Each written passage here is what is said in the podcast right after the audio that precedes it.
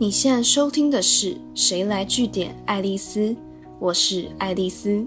延续前面几集投资理财的话题，今天带大家从行为经济学家的观点来看，一般投资人，也就是我们所谓的散户，到底在进场投资或是看待股票市场的时候，有哪些要特别注意跟小心的地方呢？第一件事情就是。与其关注枝微末节，不如用一套简单的规则掌握大局。英格兰银行货币分析与统计局的主管 Andrew Horton 曾经讲过一个很浅显易懂的例子。他说，狗在接飞盘的时候，可以接得准的原因其实很简单，就是视线定睛看着飞盘，配合飞盘移动的速度跑过去。照理说，这多数人都办得到吧？但如果你要把这件事情想得很复杂，坚决一定要做精准分析才能出手，你可能会说，这需要衡量很多变因，像是大气条件、风速或飞盘的转动状况、丢出去的弧度等等的。可是，如果真的也把这些数据都抓出来给你，你当下可以马上判断。飞盘丢出去的瞬间，到底要怎么做才接得准，成功率最高吗？真实的情况很可能是你思绪变得一团乱，理不出头绪，甚至聪明反被聪明误。Andrew Horden 就说，这个现象在统计学上就被称作是过度配饰 （overfitting）。如果你纳入了太多的参数考量的依据，可能反而会找不到答案。简单来讲，就是当问题越复杂的时候，解法往往是越简单越好。那这可以反映什么呢？我举个运动彩券的例子好了。有些人可能会想要仰赖演算法，觉得用过去的比赛成绩记录来预测胜率最保险，但很可能结果还比你用直觉压住你听过或看好的球队还糟哦。这其实也符合很多学者的实验结果，像是警察在抓连续杀人犯的时候，用地缘关系来推测，就比复杂的心理侧写来得有用。Andrew Horden 的说法，其实在不确定性高的环境，例如股票市场，就特别受用。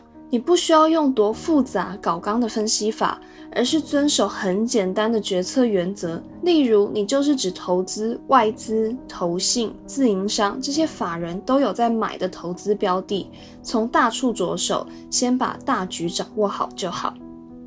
不过，如果情况反过来，假如你根本也没有特别要求要看哪些数字，但这些资讯就是源源不绝的出现在你眼前，你其实要更小心。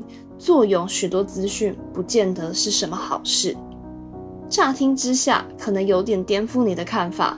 毕竟不是常讲，要投资一档股票，要做足功课，尽可能看遍所有相关的资讯，甚至产业研究，再进场比较好吗？其实这个上进心理没有错，错的是不要尽信你看到的资讯，失去了自己原先的判断能力。会这样讲的理由是。大家应该都心里有数，现在假新闻满天飞吧，所以就算有某个天大的消息是从知名媒体爆料出来，也不见得值得信赖哦。尤其有些新闻可能是一爆出来就会影响到股价或大盘表现的，投资人一定会更敏感。但基本上你在下最终投资判断，决定自己是不是要因为这个消息改变投资策略前。你可以先做三件事，第一个是评估消息来源，关于这个消息是谁放出来的。如果是从你朋友的发文中看到，那他这个人是有什么专业地位跟资格谈论这件事吗？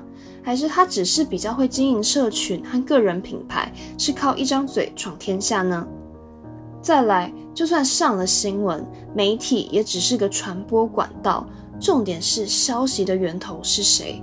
文章中是引用什么权威性的学者论点、研究调查或产业专家来背书吗？如果没有，你可能更需要反过来思考的是，这当中是不是有混淆视听，甚至是图利他人、操纵市场的可能性呢？第二件事情就是要保持对耸动新闻和标题的疑心。毕竟现在是个阅听人的专注力极为缺乏的时代，为了要增加曝光、抢流量，很多媒体都会想尽办法吸引你的眼球。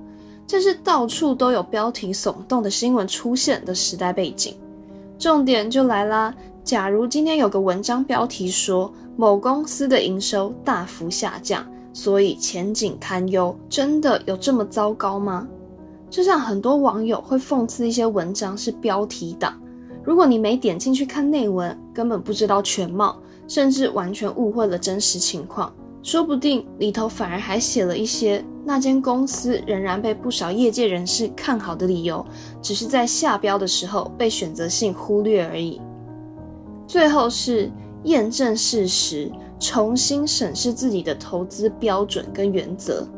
这其实是更进阶的把关方式，也就是即使你看到的资讯和叙述都看起来蛮合理的，你也应该要不厌其烦的回到最前面提到的，厘清自己的投资原则是什么，在意的关键指标又是哪些。就以刚提到的营收大幅下降来说好了。如果你回头去看这间公司的财报或年报，你发现营收虽然是下降，没错，但获利率提高，或这间公司其实是在成本控管上下足了苦功，或调整了主力客户的结构等等的，那你可能会发现，只看营收的话，对于判断一间公司的体质可能并不全面。你看到的新闻，其实很可能就是在危言耸听。如果你没有意识到这些单一指标跟现象跟你实际上在看的不一样，你可能就会慌了阵脚，突然变成无头苍蝇，听信别人的判断。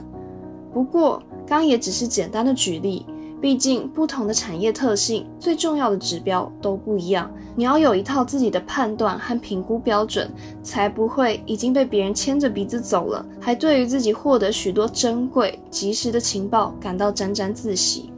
今天的节目就到这边。如果你喜欢今天的内容，记得按下追踪关注我。之后还有更多有趣的观察和新知要跟大家分享哦。谁来据点爱丽丝？我们下次见。